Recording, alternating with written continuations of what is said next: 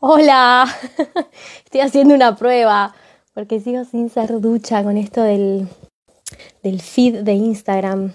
Entonces, como no me deja cambiar la portada y yo tengo así como mis serios problemas con que quiero que el muro me quede prolijito, estoy probando a ver si podía poner el escudo adelante de todo. ¿Cómo están? Domingo de nuevo. Vamos a esperar a ver si Lean ya se sumó. Ahí está. Hola, ¿cómo estás? Hola, Nati. A ver, estamos esperando a Lean. ¿Cómo llevan este domingo? Hola, amigo, ¿cómo estás? ¿Cómo va? Buenas tardes. Muy ¿Todo bien. Acá con, con una humedad divina, ¿viste? Ah, bueno, bueno. Pero no, No, sí.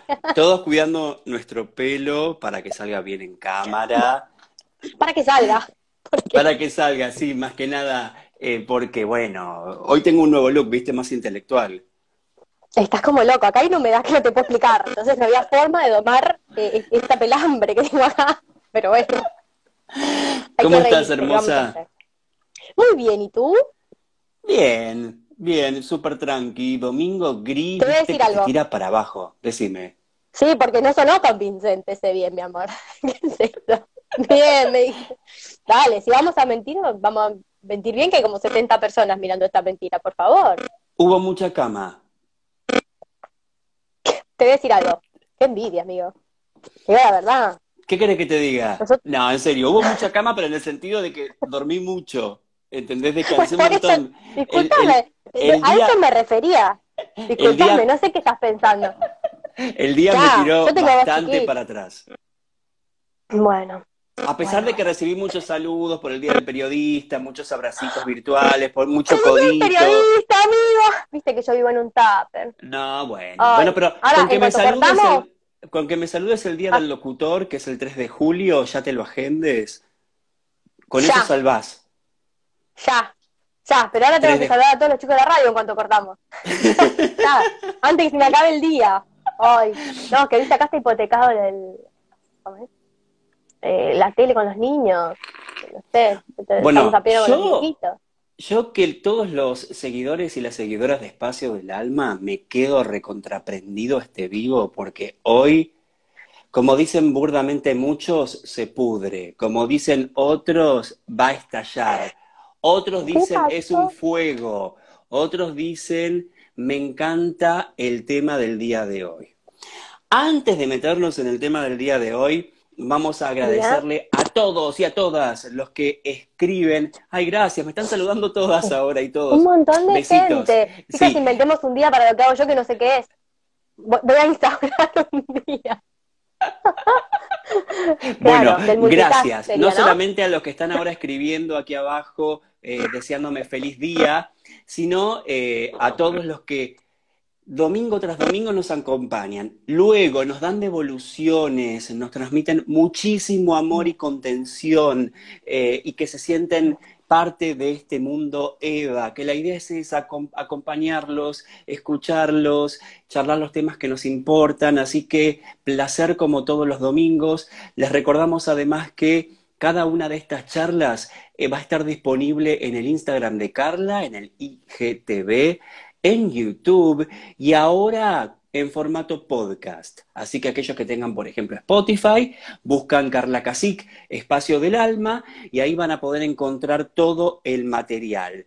Hoy también, luego del tema principal, nos vamos a meter de lleno en las crónicas del alma con dos historias y están relacionadas con lo que vamos a charlar hoy. Y recuerden a todos los que están aquí escribiendo que nuestro querido Emiliano está siguiendo sus posteos y si bien nos encanta, como dice Carla Casic, que hablen entre ustedes, que interactúen, que comenten, también nos gusta que pregunten, que consulten, que la aprovechen a es Carla, que está acá en vivo para contestarles. Así que cuando surja alguna cuestión, pregúntenlo, que hacia el final Emi va a elegir aproximadamente cinco consultas, así que luego de Crónicas del Alma nos metemos con las consultas del día. Y ahora sí, Vamos. así, agitando las manos, Yo señores. en blanco estoy, ¿eh? Vos sabés que yo, y más, quedamos tan deschavados que ni, te saludé, amigo, por el día. Bueno. Hoy el día, hoy el día se lo lleva las parejas. Cuando hablamos de relaciones amorosas, pero Sí. especialmente hablar de relaciones amorosas a destiempo, fuera de sincro, ¿qué nos Qué pasa serie, querido, cuando ¿eh? mis expectativas de una relación no son las mismas que la persona con la que estoy? Pero al mismo tiempo hay cosas que nos unen y cosas que nos separan. Esto se desprende de la serie Normal People, que es una serie irlandesa, eh, viene obviamente a través de transmisión de la BBC. Yo sé que muchos estaban medio como regañando porque no está en Netflix, que es como la plataforma más popular, pero ábranse a otros universos por fuera de Netflix porque hay muchísimas obras espectaculares. Esta serie es nueva, son dos episodios, 25, 30 minutos sí. cada uno de esos episodios, a pesar de ser un drama, porque los dramas suelen ser largos, suelen durar una hora por episodio, no, Oh. acá media hora. Y nos cuenta esta historia de amor súper profunda, Carla, para des- Por desenmarañar, para empezar a ¿no? desmenuzar. Eh, Marianne y fuerte. se conocen en la secundaria. Él es el chico popular, como te acuerdas que hablábamos la semana pasada respecto a los Sí, sí. outsiders. Bueno, él es el Sí, popular, pero que se siente fuera de su círculo de amistad de amiguitos, que son todos los que juegan al deporte, que dicen cosas cancheras y machistas respecto de las chicas y qué sé yo. Él es. Connell. Y después tenemos a Marianne, que es un outsider. Es una chica que está fuera del sistema, pero que es contestataria, es rebelde. Al que se le planta le dice, ¿sabes qué? Yo te, la re- te redoblo todo esto y te digo todo lo que pienso en la cara. Bueno, esos chicos de repente encuentran una química que comienza aparte desde lo sexual, Carla Cacique. Sí, Esta relación sí, sí, arranca sí. en la adolescencia y a través de la serie vamos a ver cómo ellos empiezan a crecer, empiezan a desarrollar sus personalidades, deciden ir a estudiar a Dublín, a la capital, es decir, salen del pueblo donde viven. Él viene de una familia de clase media baja, ella de una familia adinerada, también hay una diferencia, pero eso no asemella la relación romántica entre ellos en un punto profundo. Pero siempre vale destacar todas estas cuestiones porque hacen a la historia. Van Sí. a la universidad y la relación continúa con intermitencias. Entonces, para empezar a hablar sobre esta historia de amor, pero al mismo tiempo para hablar de todas las historias de amor de todos los seguidores y seguidoras de Espacio del Alma. Cuando tenemos estas relaciones que parecen fuera de sincro, a destiempo, Ay, eh, por favor. que vos decís no hay compatibilidad de proyectos, eh, y sin embargo arrancamos, y la relación parece más larga de lo que esperábamos, pero en el fondo hay cosas como que nunca fueron bien negociadas. Entonces, la pregunta para dichas, empezar, la pregunta para empezar es, cuando uno arranca una relación que sabe que mm, hay cositas que están medio desdibujadas, flojitas de papeles, y la continúa en el tiempo, y después se agarra la cabeza, ¿qué hice? ¿Perdimos el tiempo realmente en esas relaciones, Carla? No, ¿sabes qué? Yo hablo mucho porque conozco muchas historias, ¿no? Yo llevo hechos más de 3.500 registros y muchas consultas también por fuera de registros. Y esta historia entre eh, Marianne y Con- Connell, ¿no? Era, eh, se ve mucho más de lo que uno puede imaginar, lamentablemente. Amores muy profundos donde parece que Cupido flecha esos corazones de, de una forma tremenda porque pasan años, y no te hablo como en la serie, te hablo de 40, 50 años de personas desencontradas en el tiempo y en el espacio, Mm. manteniendo relaciones virtuales con mensajes, con mails, ¿no? Completamente desencontrados en el tiempo. Eso es tremendo y hay muchísimas personas que comentaron en la semana distintos posteos que yo fui haciendo contando este tipo de historias. Pero a mí Claro, me parece que pecamos por pensar demasiado en las relaciones eh, y creer que podemos controlar algo. Viste que vos recién me decías, pero viste que la relación empieza media flojita de papeles. Perdimos el tiempo. Yo digo, ¿cómo saberlo, no?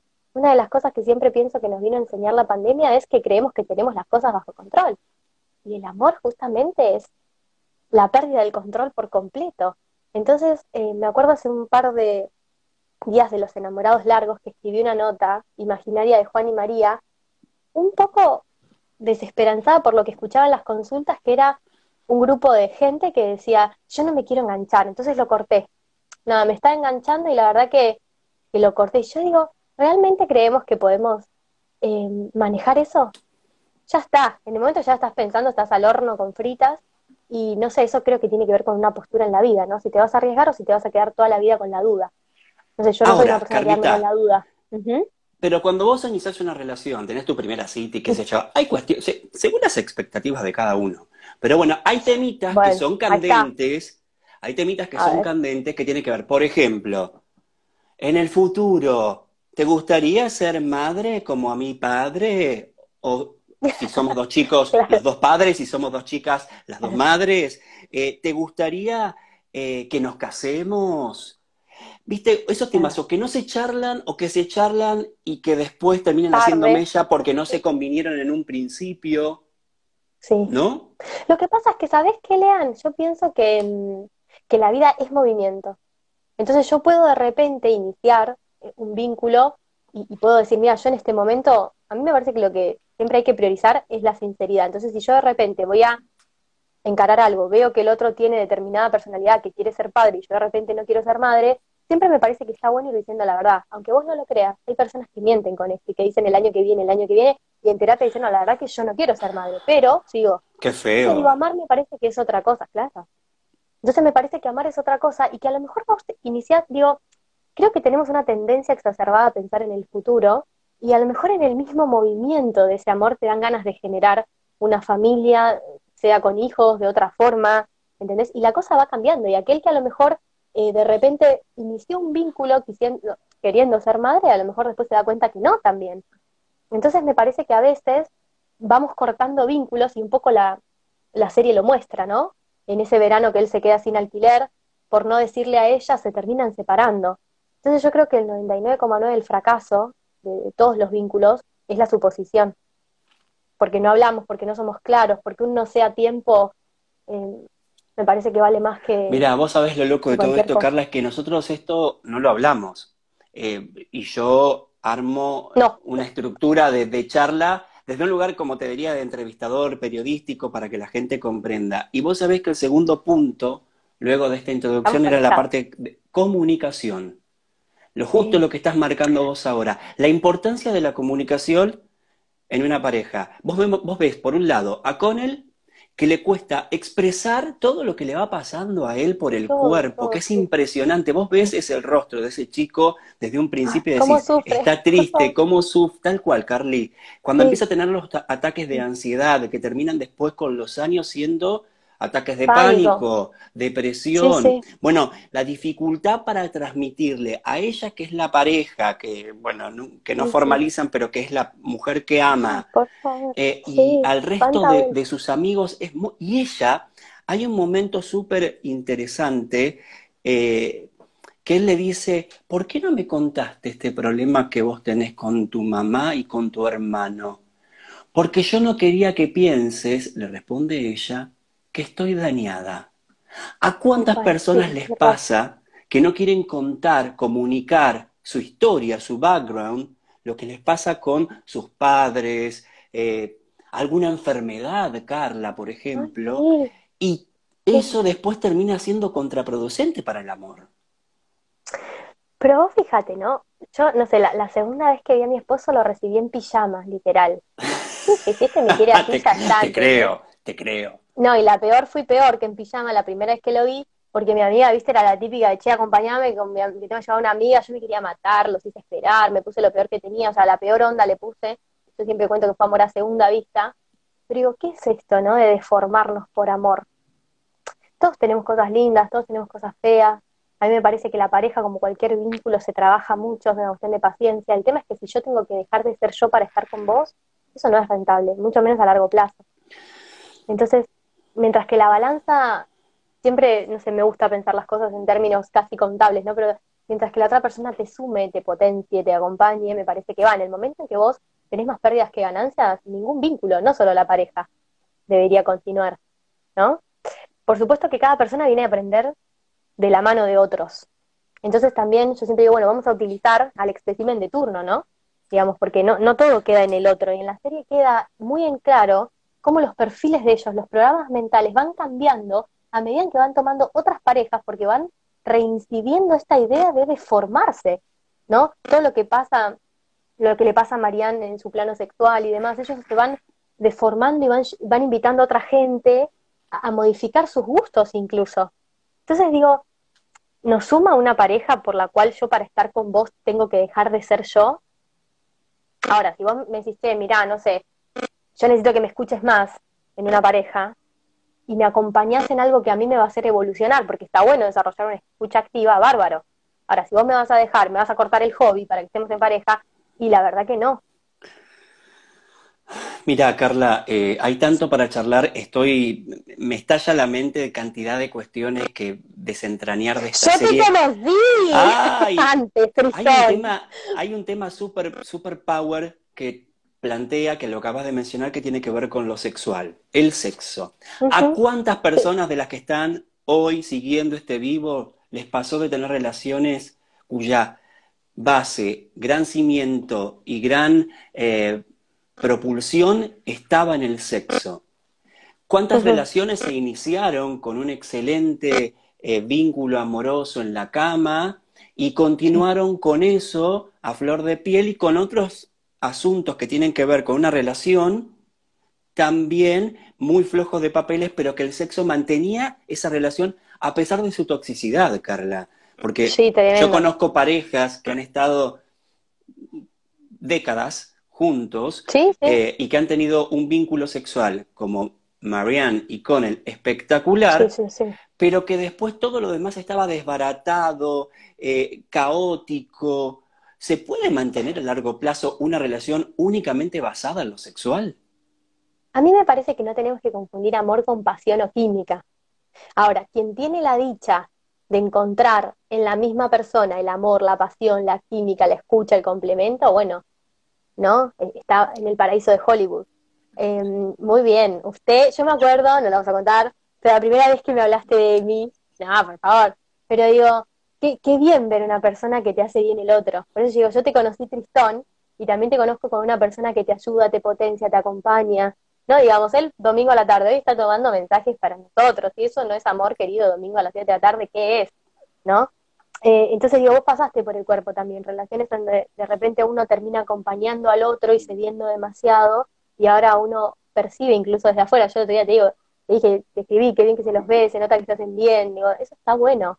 Y como todos, todas las parejas, me parece que tenemos igual muchas cosas para trabajar, o sea, nos llevamos a marzo muchas cosas. La pareja me parece que es una evolución constante y que no soy la misma. Yo hace 16 años cuando conocí a mi Pablo, ni mi Pablo, tampoco yo soy la misma. Entonces es un trabajo diario, ¿no?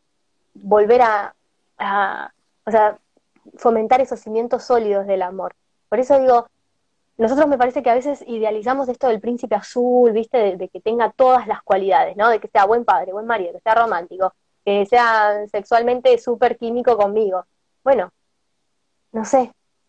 No sé. Hay muy eh, pocas personas que concentran todo en uno. Por eso, por eso yo había pensado Pero en, la, por un la lado, expectativa, digo, es lo que nos mata, me parece a mí.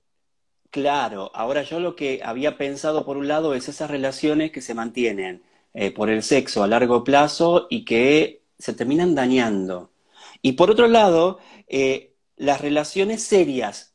Yo recordaba hoy, cuando pensaba en el programa, en una persona que conozco, que no venía logrando ponerse en pareja de forma seria, comprometida. Y venía teniendo como relaciones sexuales ocasionales con, con hombres y llegó un momento en el que se le apareció un hombre en una situación de ocio, vamos a poner, que la conquistó desde un lugar hasta te diría como idílico, romántico. Y en un momento me dice, me gusta, pero ¿sabes qué, Lean? Me dice, lo veo medio como flojito en la cama. Siento que no me hace, no me da vueltas como un panqueque como me lo hacía Pirulito, Fulano. fulano. Fue y lo habló con la psicóloga y la psicóloga le dijo, em, ese soy yo, sos vos, Carlita. Vamos ¿Qué a hice? poner. No sé, no, no, no, había una interferencia. Lo puse en silencio, capaz que era mi celular.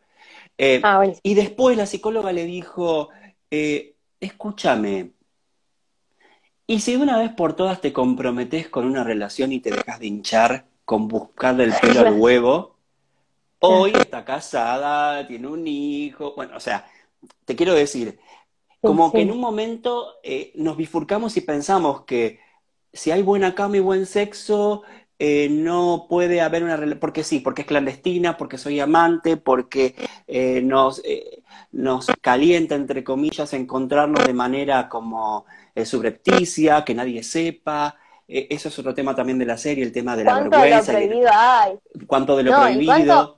que cuando pasa a ser legal ya no me gusta más, digamos. Exactamente, Car. Exactamente. Entonces, ¿por qué la legalidad por momentos y el compromiso y la relación a largo plazo seria como que entra en choque con lo sexual?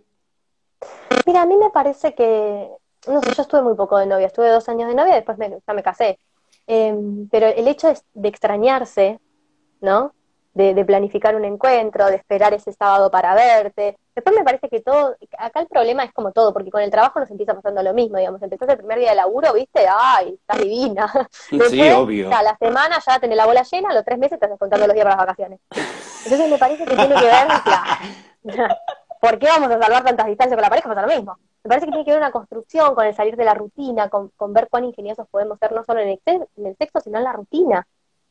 ¿No? Porque ya ahora que te tengo 365 por 24 horas, y bueno, viste, estoy cansada, lo dejamos para mañana, para mañana, para mañana, así va la cosa también. Nada, me parece que tiene que ver con, con ponerle pilas y reinventarse permanentemente en este movimiento que no somos siempre lo mismo. Y en la pareja me parece que pasa eso. Ahora está en nosotros ver cuánto nos va a ganar esa rutina o ver qué podemos hacer para reinventarnos. Me parece que la clave de los que tenemos matrimonios largos, pues yo la verdad que ya voy a cumplir 13 años de casada, aunque no parezca, la verdad que me siento en recordines de algunas, del tiempo que corre, em, y me parece que tiene que ver con esto, ¿no? Con, con sacar lo, mejor de cada uno. No sé, yo a mí, por ejemplo, mi marido no solo me, enamora él como es él con un montón de cosas desde que lo conocí, eh, me enamora como padre muchísimo. ¿Entendés? él tiene cosas que, que no solo tienen que ver con lo que uno miraría. Sí, sí, o sea, a veces yo lo miro, ¿entendés? Su sentido del humor, un montón de cosas que, que fui encontrando incluso con el tiempo, porque obviamente hace siete años, ocho nomás que lo conozco como padre. Antes lo conocí de otras formas también. Entonces me parece que en ese reinventarse em, vamos viendo si nos enamoramos o nos desenamoramos. Eh, vos fijate lo que es el enamoramiento con, con la, a diferencia del amor, ¿no? Em, yo creo que si el enamoramiento tiene que ver con esto que vos decías, que es la imagen que yo me hago del otro, ¿no? Entonces, claro, cae Cupido y ya está, Roberto Ricardo, Ricardo Roberto, te parece divino. A los tres meses lo conociste de verdad. Porque, digamos, el enamoramiento tiene que ver con esa idealización. El amor sobreviene y aparece después. Pero digo, yo creo que sin enamoramiento no había parejas, porque si, ¿cómo hacemos si de una ya encontrás todo tal como es? ¿Entendés? Entonces, me parece que luego que el enamoramiento baja y pasa en esos tres, seis meses iniciales, eh, después empieza a ser una construcción, como cualquier vínculo. Hay un tema también muy power en la serie que le pasa a Marianne que tiene que ver con la violencia, ¿no? Con la agresión. Aprovecho 141 personas, 145 por momentos, pico de rating, nunca Pará, antes. pensé que ibas a decir que sale de 144, hola. Escriban sus consultas en vivo, pregunten que está Emiliando Emiliando. Emiliano. Emiliano. Hashtag Emiliano.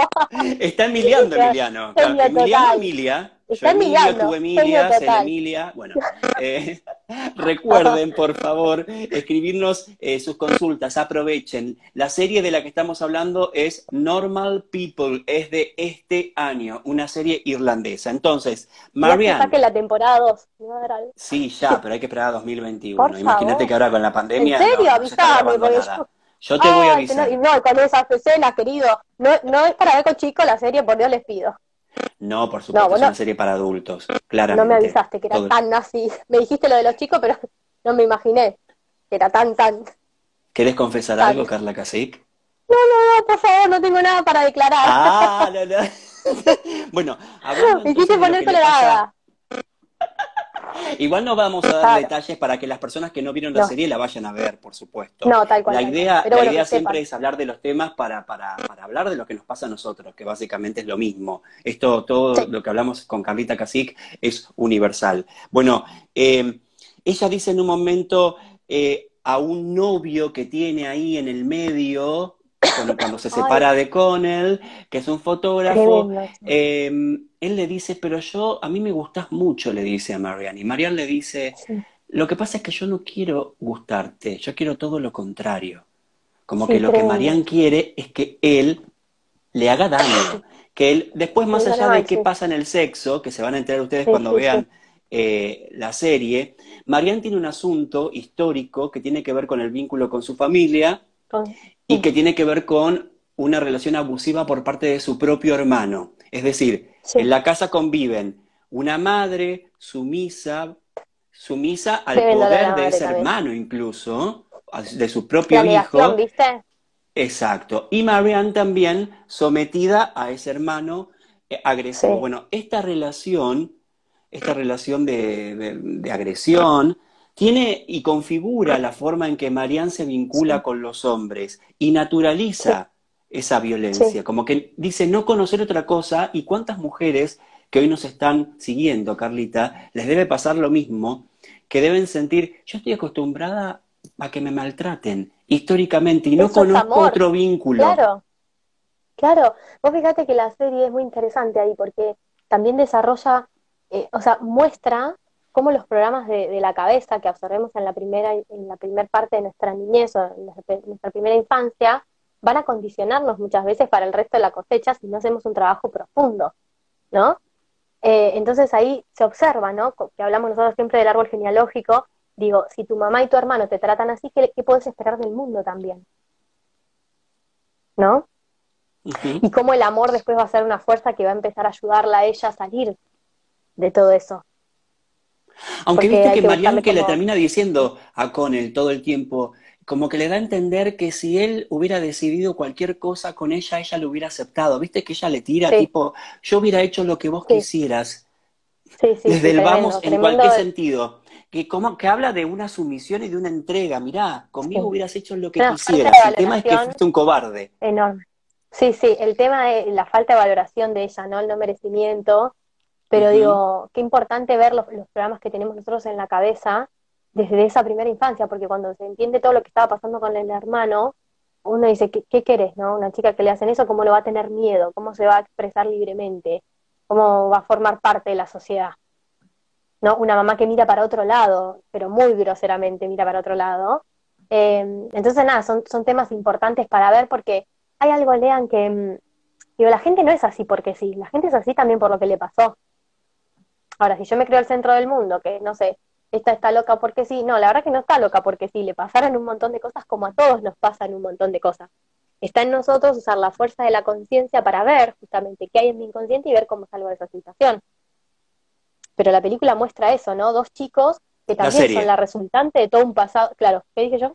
La película. Ah.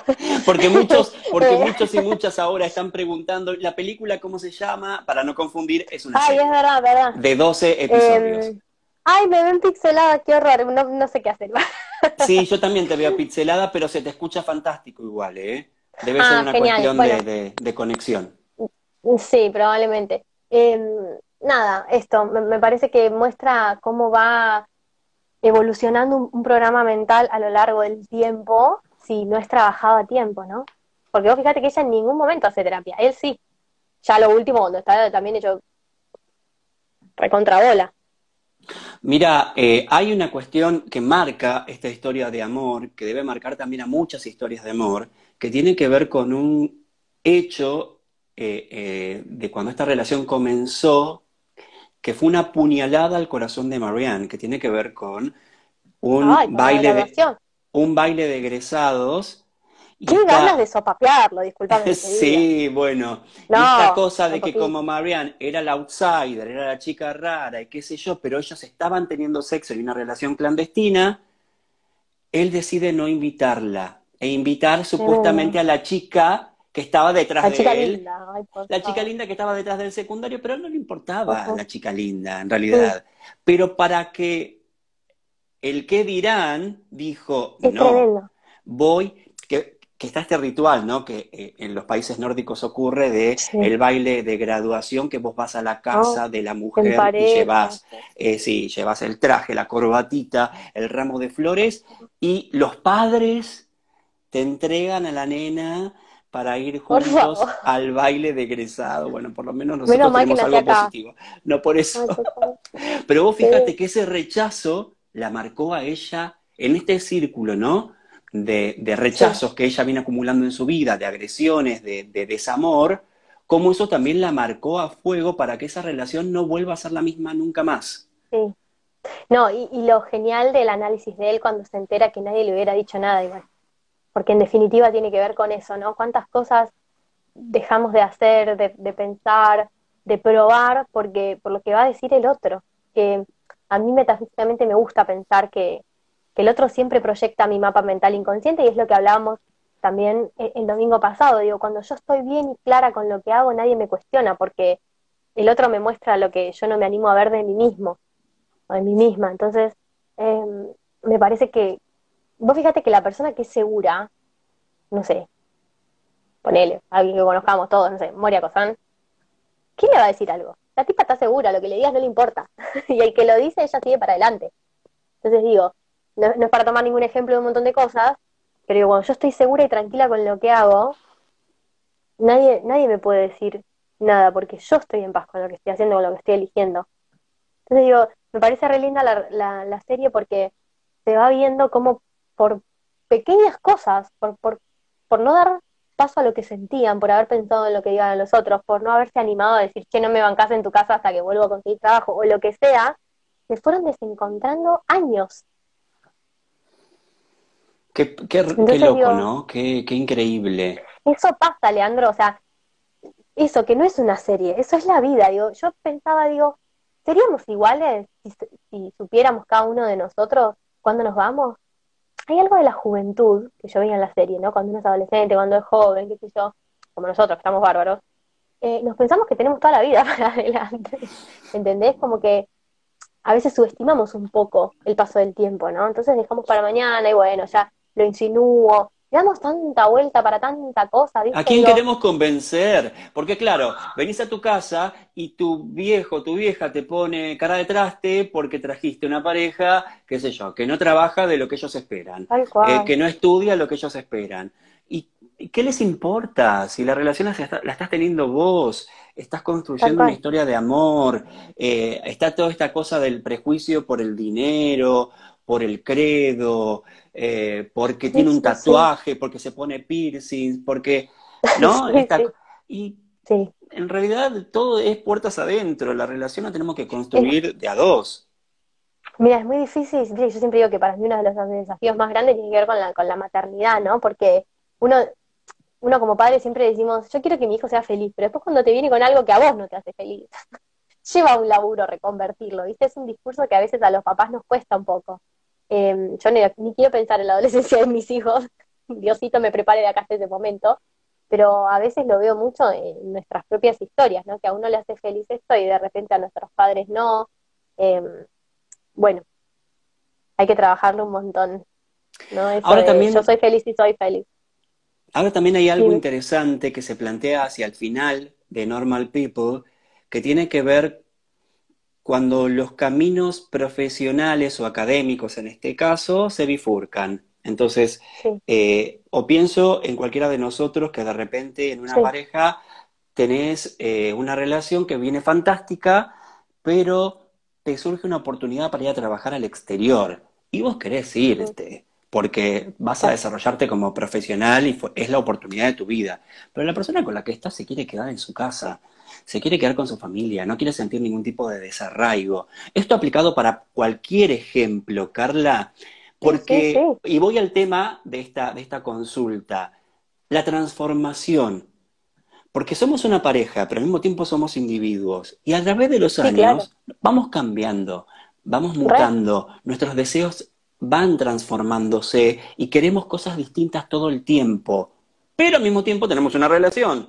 O sea, tenemos que ser lo suficientemente individualistas para seguir lo que deseamos y lo suficientemente dependientes para estar atentos a nuestra relación amorosa y continuar con el proyecto de familia sin perder lo otro. Entonces, ahí viene el asunto, ¿no? Cómo eh, negociamos y cómo aceptamos los cambios que nos trae el tiempo y cuando las expectativas y los proyectos van cambiando y no son compatibles. Bueno, ¿cómo hacemos con toda esa revolución que acaece en la pareja? Mira, yo primero celebro, ¿no? Un poco el movimiento del cambio, pues si no sería un opio para arrancar. Eh, es verdad esto que decís, te, voy a contestar de dos lados. Uno, desde todo lo que estudié de administración de empresas, que para algo me sirvió para este momento. Todos los que cursamos alguna que otra materia en la facultad nos habrán hablado en algún momento del costo de oportunidad y del concepto de sinergia en una organización, en una administración, ¿no? El costo de oportunidad tiene que ver con esto, ¿no? todo tiene un costo, digamos, que nosotros estamos acá haciendo nuestros vivos, así que no estemos en este momento tomando mate de repente con nuestras familias, ¿no? Entonces, este es nuestro costo de oportunidad, que yo esté acá tiene tal costo que es que no esté en otros lados. Entonces, con respecto a, lo de la profesión, a, cuando uno marca su destino para el este y el otro parece que perfila más hacia el oeste, bueno, hay que ver cuál es el costo de oportunidad de acompañarte, de quedarme, y a su vez, justamente la palabra pareja es porque habla de la paridad. Entonces, si yo te acompaño en esto y vos después me podés acompañar en lo otro, yo siento que los vínculos son como un sube y baja, ¿viste? Entonces, hoy por ti, mañana por mí, en donde vamos creciendo en el amor, ¿no? Esto habla Bergelinger entre el equilibrio entre el dar y el tomar en, en todos los vínculos, ¿no?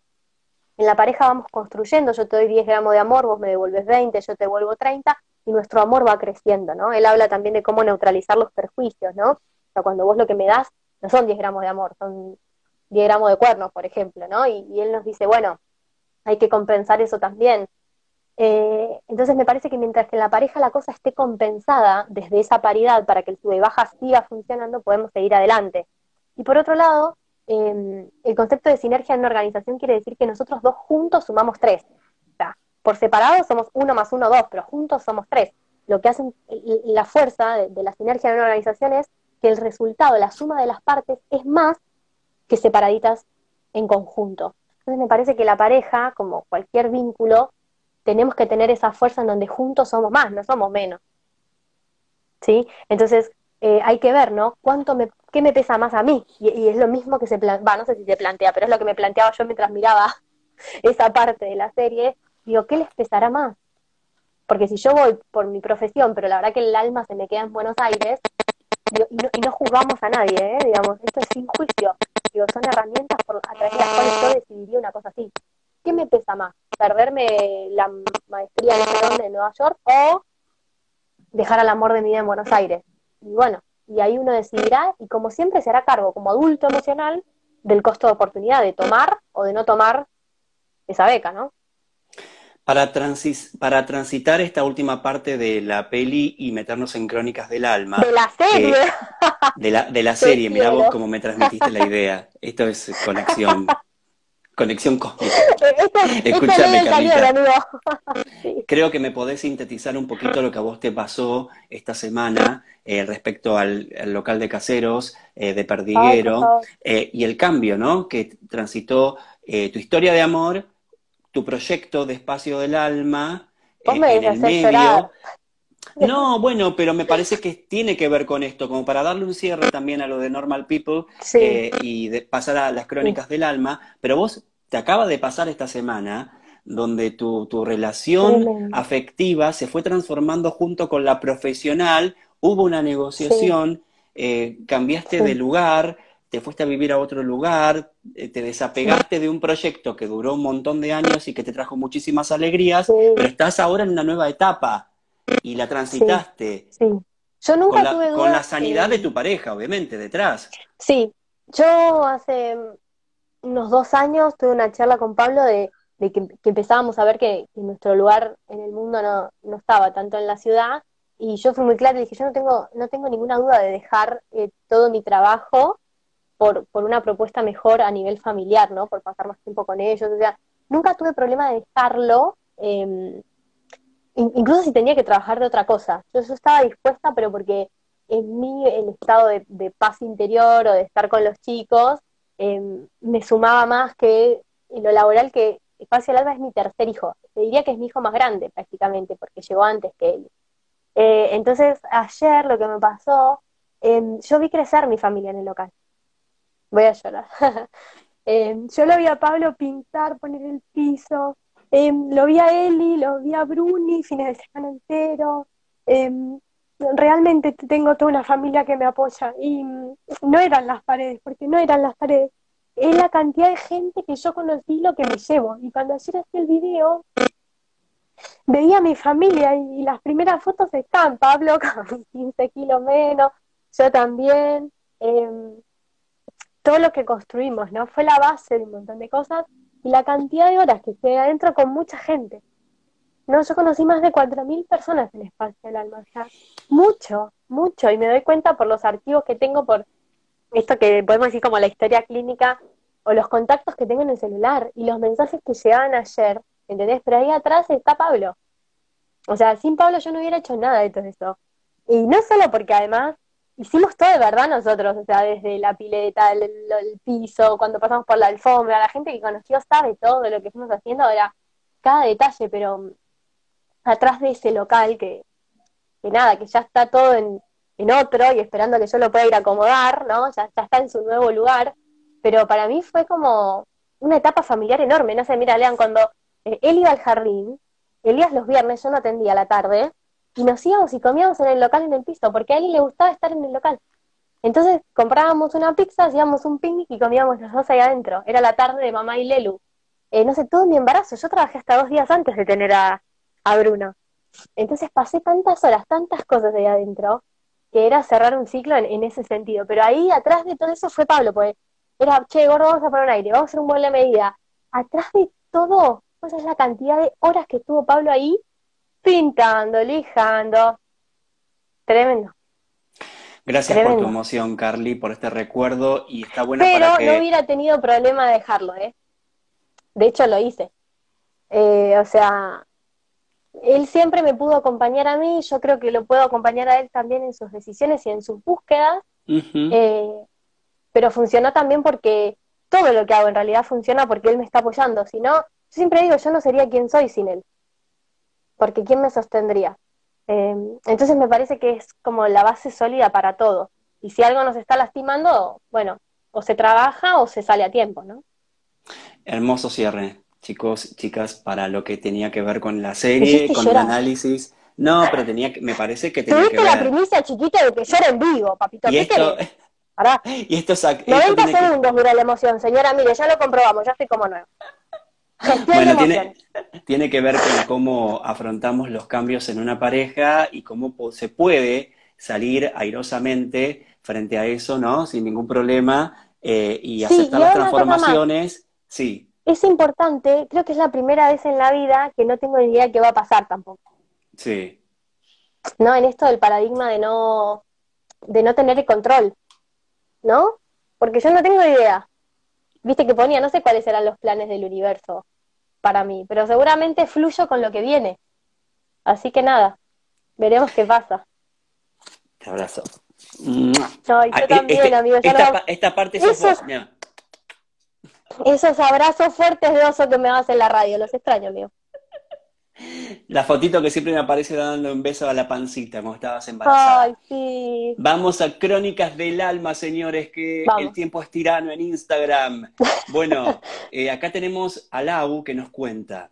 Después de estar tres años sola, separada, eh, de una relación de 14 años con una niña de 5, conocí a un hombre que me enamoró.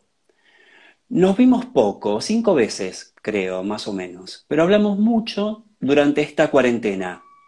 Apareció una semana antes, hablamos cosas muy profundas y nos encontramos desde otro lugar. De golpe, caos de por medio con su familia, su exmujer, él se hizo cargo de mucho en este aislamiento, acercándose a su familia. Una historia cerrada, pero ese roce ayudó a que se alejara de mí que estaba con mil cosas y que no podía enfrentar ninguna relación en este momento. Yo me quedé muy mal, dice Lau, hacía tiempo que no sentía amor e interés por alguien otra vez en mi vida. Así que hoy deseo verlo, acercarme. Ayer hablamos. Le escribí después de 20 días. Me dejé llevar. Hoy estoy a la espera de que él me extrañe o quiera verme. No quiero sufrir.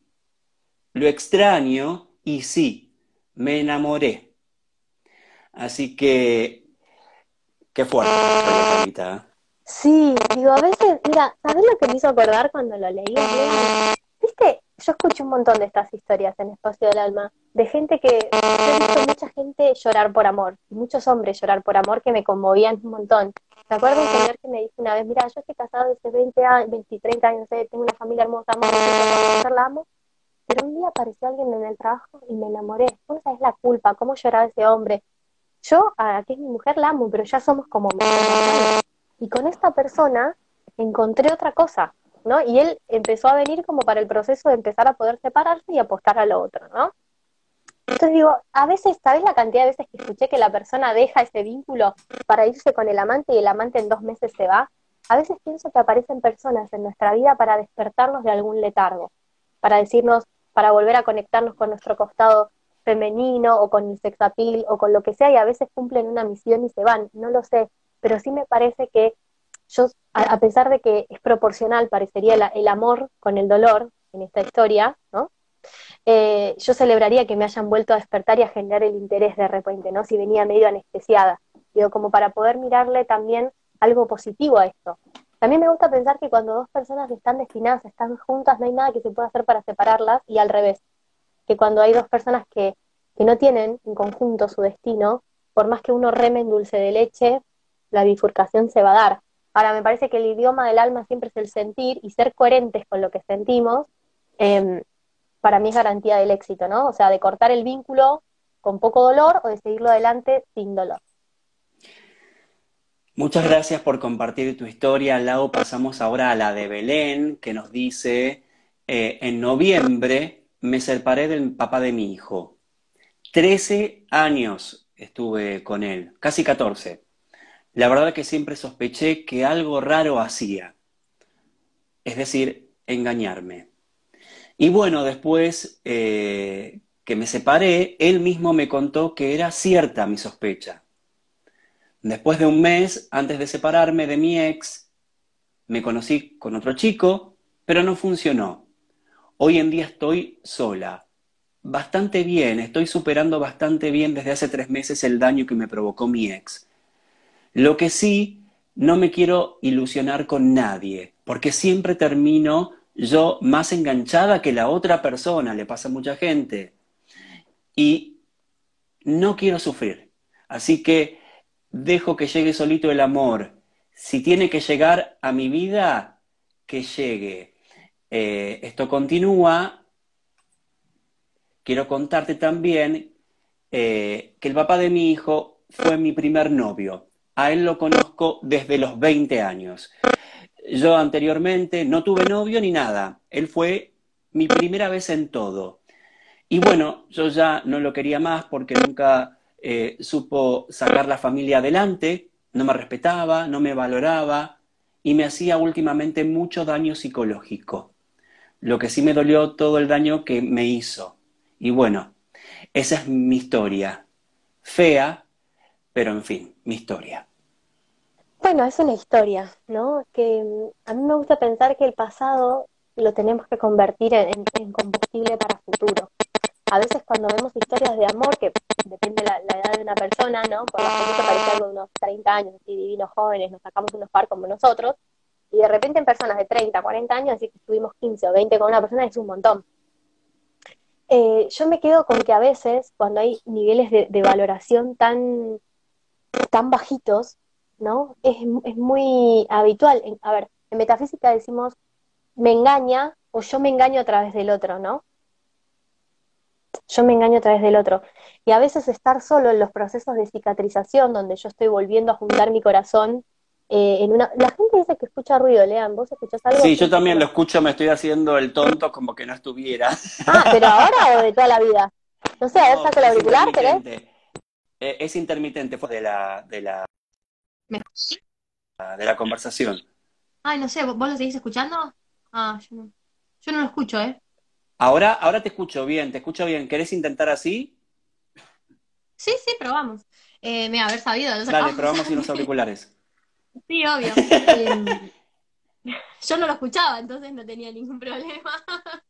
Bien, eh, pienso que a veces cuando uno está trabajando mucho sobre su, digamos, sobre, reconstruir su corazón, ¿no? Que uno lo levanta en una palita y lo empieza como a, a pegotear otra vez, lo empieza a reconstruir, a veces estar solo es una protección del universo, digamos. ¿Por qué? Porque nosotros tenemos que tomarnos un tiempo para volver a valorarnos y lo que vamos a traer a futuro es mejor. Ahora, si yo eh, sigo echando, digamos, dejando la, la responsabilidad siempre es de dos, en cualquier vínculo, porque vos podés dañarme si yo te lo permito también, ¿no? Y, vemos, digamos, programas muy complicados, como los que mostraba Marianne, ¿no? E, en, esto del permiso que le damos al otro para el destrato. Pero siempre hay alguien que está mirando afuera, que, no está maniobrando ni en mis zapatos emocionales, que puede decirme, che, ¿no te parece que hay una algo mejor, que, te mereces otra cosa? Y por supuesto hay que laburarlo un montón. Pero digo, en el caso de esta chica, vos fíjate que en el relato muchas veces no, me quiero enganchar porque yo siempre me engancho más y el otro se engancha menos. Bueno, son todas creencias. Y hay que revisarlas. Así como la creencia de Marian que, que entendía que el amor era a través del maltrato. Son creencias, pero digo, empecemos a contarnos nosotros, ¿sí? una historia distinta. ¿En qué sentido lo digo? Eh, pensemos que puede ser posible, ¿no? Como el decretito que digo yo, si es bueno para mí, consigo pareja. Si no, no. Porque si no es bueno para mí, ¿para qué estoy forzando al universo? Para que después me tengan a los tortazos. Mejor reconstruir mi corazón y cuando yo estoy en condiciones, el universo me va a traer a alguien afín a mi estado emocional también. Bueno, vamos a las consultitas que llegaron en vivo con muy poquito tiempo. Analía dice, yo iba a dejar todo para seguirlo dos mil kilómetros, pero cuando se recibió y comparó su título universitario con mi oficio, me dejó, porque sintió que yo no cumplía con sus expectativas. Bueno, en, el taller de vínculos yo tardo unas dos horitas en explicar lo que es la ley del espejo, pero digo, Mm. un, modo para pensarlo, menos mal que te lo dijo primero antes de que te vayas a los 2.000 kilómetros, ¿no? Porque qué garrón irte hasta allá y encontrarte con una persona que tiene ese sistema de valores y creencias, ¿no? Cuando ya lo dejaste todo. Entonces, bendición del universo que te lo dijo cuando se recibió y no cuando uno atravesó los 2.000 kilómetros. Y también es bueno pensar, digo, yo quiero una persona así, a mi lado. Gracias universo por haberme lo mostrado, ¿no? Digo, el dolor, la otra chica hablaba de sufrimiento, no quiero sufrir. El dolor es necesario. Se transita y pasa. El sufrimiento es opcional porque tiene que ver con la intelectualización y con quedarme ahí.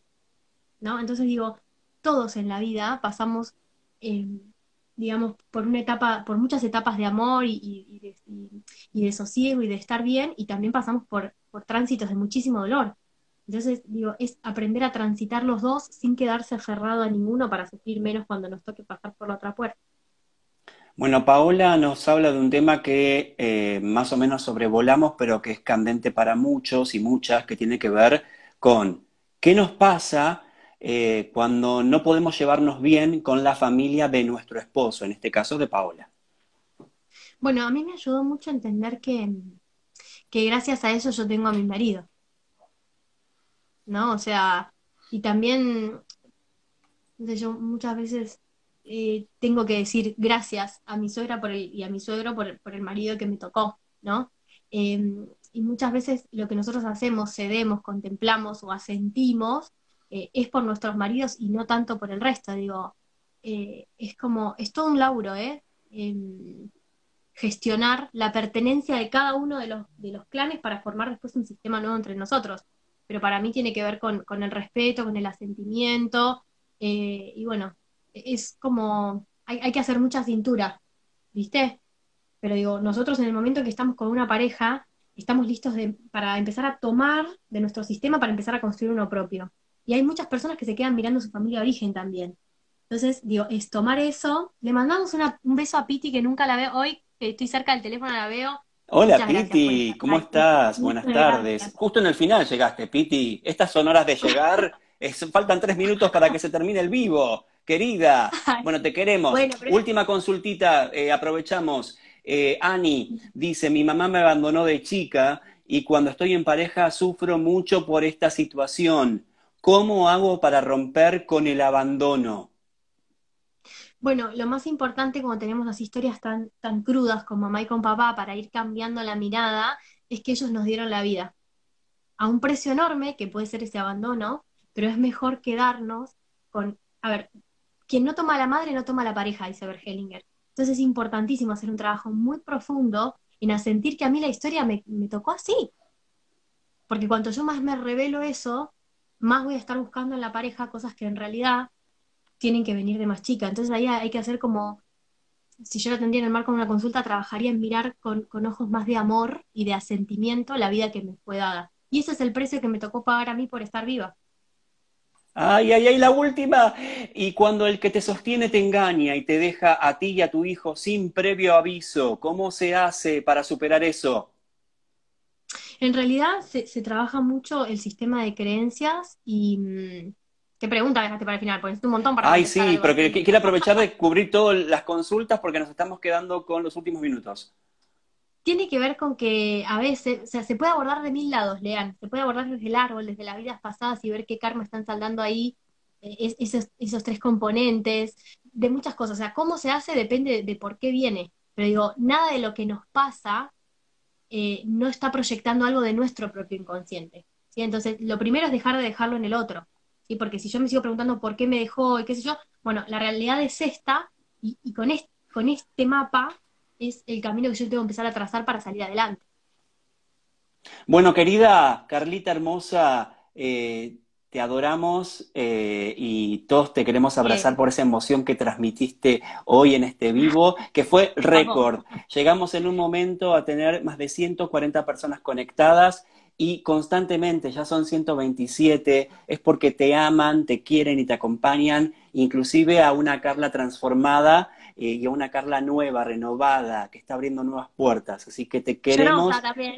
Y llorona, pero te queremos así y eh, súper genuina como siempre y la gente te quiere por eso. Así que yo desde acá Gracias. Este súper beso, este súper abrazo. Gracias por acompañarnos a todos mira, todos los domingos. Mira la que salió.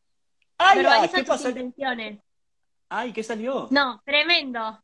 Verbaliza tus intenciones. No dejes que la suposición sea parte de tu vida, no más. Trabaja en la comunicación consciente, primero contigo mismo y luego con el resto. Recuerda que a todos nos gusta ser claros con nosotros, pero debemos comenzar siendo claros con el resto. Habla. Di aquello tan profundo que sientes. Libérate a través de la palabra, sana tu vida y permite que el resto también lo haga a través de tu palabra oportuna. En la siguiente semana intenta verbalizar aquello que sientes. Experimenta la grata sensación de liviandad. Impresionante. Hermoso. Impresionante. Gracias. Bueno, Carlita, gracias, a ustedes. Nos vemos el domingo, no sé con qué tema, lo dejo en tus manos. gracias Nos a todos queremos. Por Gracias por estar. Ya prometo no esperar más. Buena semana y feliz día. Hermosa semana, gracias, mi amor.